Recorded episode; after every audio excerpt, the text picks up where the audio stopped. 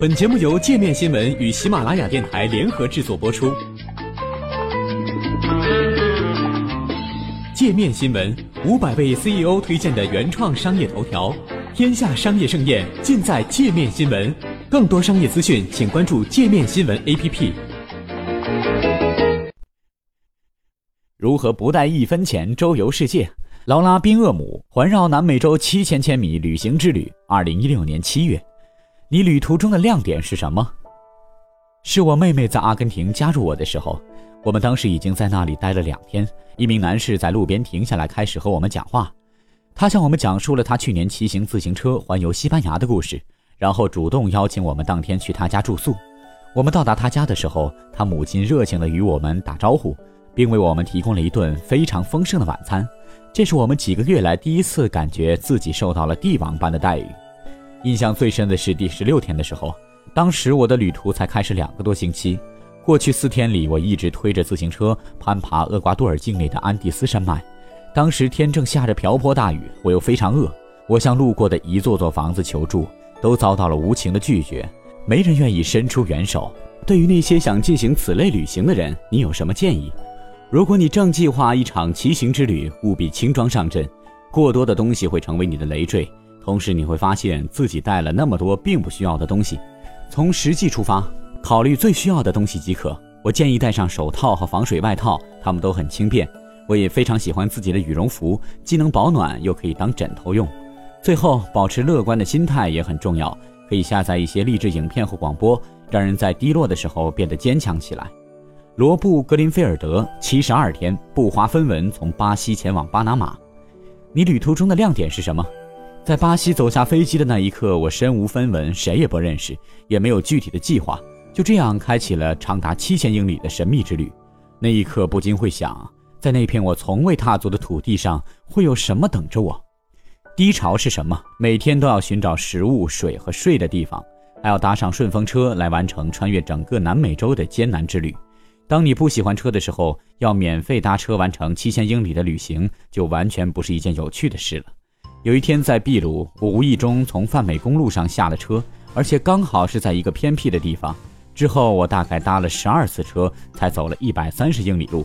但免费搭车旅行非常有趣，因为你通过这种方式认识了一些人，这是其他旅行方式无法提供的体验。对于那些想进行此类旅行的人，你有什么建议？做好充分的准备，带好基本能保持自给自足的装备，带上帐篷、睡觉的装备、净水器、烹饪设备。和舒服的衣服，轻装简行，丢下那些不需要的东西，提前联系好住宿的地方。旅途开始前，先放下自己的期待，保持开放好奇的心态。瑞纳尔·帕特从英国的家到香港，你旅途中的亮点是什么？当陌生人向你伸出援助之手，没有什么比这感觉更好了。在印度尼西亚班达亚奇搭顺风车是一次非常难忘的经历。我朋友帕克问一位年长的穆斯林老太太，下一个城镇有多远？他当时看我们的眼神就像看疯子一样，因为搭顺风车在印度尼西亚并不普遍。我们开始朝着路过的车辆招手，而那位老太太突然朝着我们走过来，从容地站在路中间，然后在一辆路过的车前做了一个停下的手势，车立刻停了下来。老太太叫我们赶快上车，我深受鼓舞，并对此留下了深刻的印象。社交媒体的力量也令我惊奇，人们会在网上找到我的博客并联系我。还邀请我去他们家住宿。低潮是什么？最低落的时候是在德国，当时我只剩两天的时间赶到波兰去搭飞机。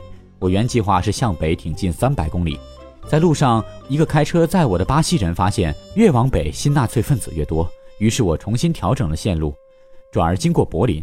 我到达一个加油站时，天色已晚，觉得再搭车已经太晚了，就决定干脆在厕所睡上一觉。后来我收到一个在柏林的人的消息。他说读过我的博客，问我有什么可以帮忙的。我把自己的处境告诉了他，他提出要来见我，为我支付汽车票和宾馆的费用。但是我还没有来得及回复，就连不上无线网了。接下来的一个半小时里，我一直在请求别人借我手机，好给他打个电话，但是没有人同意借手机给我。最后一个女孩终于同意了，但要等她男朋友来。她男朋友来了之后说：“很抱歉，我们不能帮你，说不定你正试图在某处发动炸弹袭击。”对于那些想进行此类旅行的人，你有什么建议？女性独自一人搭便车旅行是有风险的。晚上我不搭乘自己不了解的人的车，我会尝试其他的方式，例如与他人共享汽车，或与朋友的朋友一起出行等。另外，咨询当地人意见，学会解读人们的肢体语言，以及提前调查国情也很重要。情绪上应保持积极的态度和坚定的决心。一路上，你肯定会不断的听到有人说 no，有时候还会有人向你投来猥琐的目光。但第一次听到别人说 no 的时候，绝不能放弃尝试，不断尝试直到听到 yes 为止。当你笑容满面的时候，会比低沉沮丧更容易搭到顺风车。通常来说，如果有人为你停下来，最终都会变成一段不错的经历。